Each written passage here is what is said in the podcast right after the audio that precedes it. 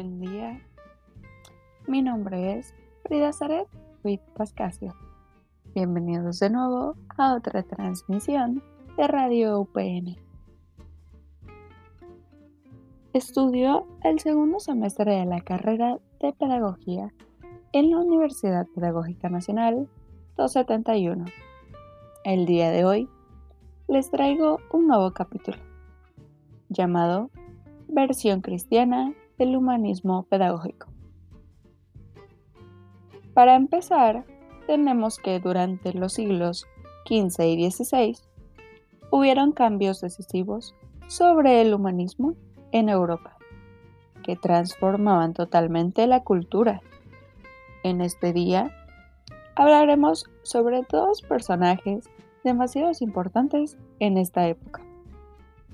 Un humanista holandés y un reformista de la Iglesia Católica. ¿Sabes de quién estoy hablando? Mm, bueno, de Erasmo de Rotterdam y Martín Lutero, claro. Dos figuras muy importantes sobre el Renacimiento. Pero claro, antes de esto, les tengo que poner un, un poco en contexto sobre lo que es el Renacimiento. Este fue un movimiento cultural que se dio en Europa Occidental durante el siglo XV y XVI. Este fue el fruto de la difusión de ideas humanistas que al parecer determinaron una nueva concepción del hombre y del mundo. Ok, ok, seguimos. Entonces, Rotterdam nació en Holanda. Fue un teólogo. Quiso unir al humanismo clásico con la dimensión espiritual, al equilibrio pacificador con la fidelidad de la iglesia. Fue el más grande humanista del Renacimiento y un escritor excelente en su tiempo. Él creía que las personas tendrían la suficiente inteligencia y quería que el pueblo se acercara más al estudio de la Biblia. Por otro lado, tenemos a Martín Lutero. Él nació en Alemania y estuvo dentro del monasterio agustino. Más sin embargo, después de escribir su obra de las 95 tesis, en la que plasmó los puntos negativos de la Iglesia Católica, mencionaba que no se necesitaba del Santo Padre para llegar a Dios.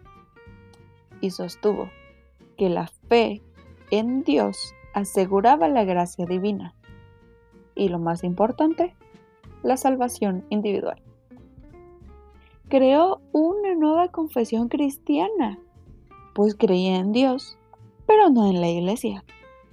También llevó a cabo la reforma protestante, y con ella trajo la nueva religión.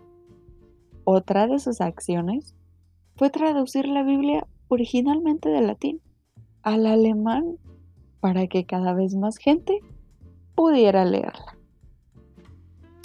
Bueno, como conclusión tenemos que tanto Martín Lutero como Erasmo de Rotterdam fueron personajes antagónicos de la creación de la Reforma Protestante pues ambos estaban de acuerdo con Dios, pero no de que el Papa fuera el puente para llegar a él. Querían igualdad, pero solo el clero podía llegar a la iglesia, debido a que solo ellos hablaban latín y griego, siendo el alemán la lengua materna de esa zona.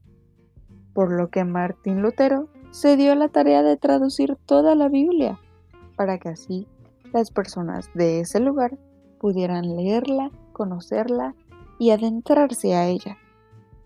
Erasmo fundó la crítica reformadora de la Iglesia, que después Lutero transformó en un ataque contra el papado.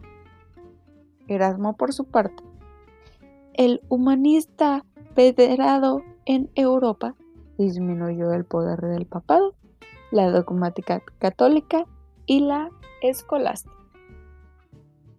Espero que este viaje por el pasado les haya servido de mucho Agradezco su atención y nos vemos en el próximo capítulo de Radio UPN. Chao, chao.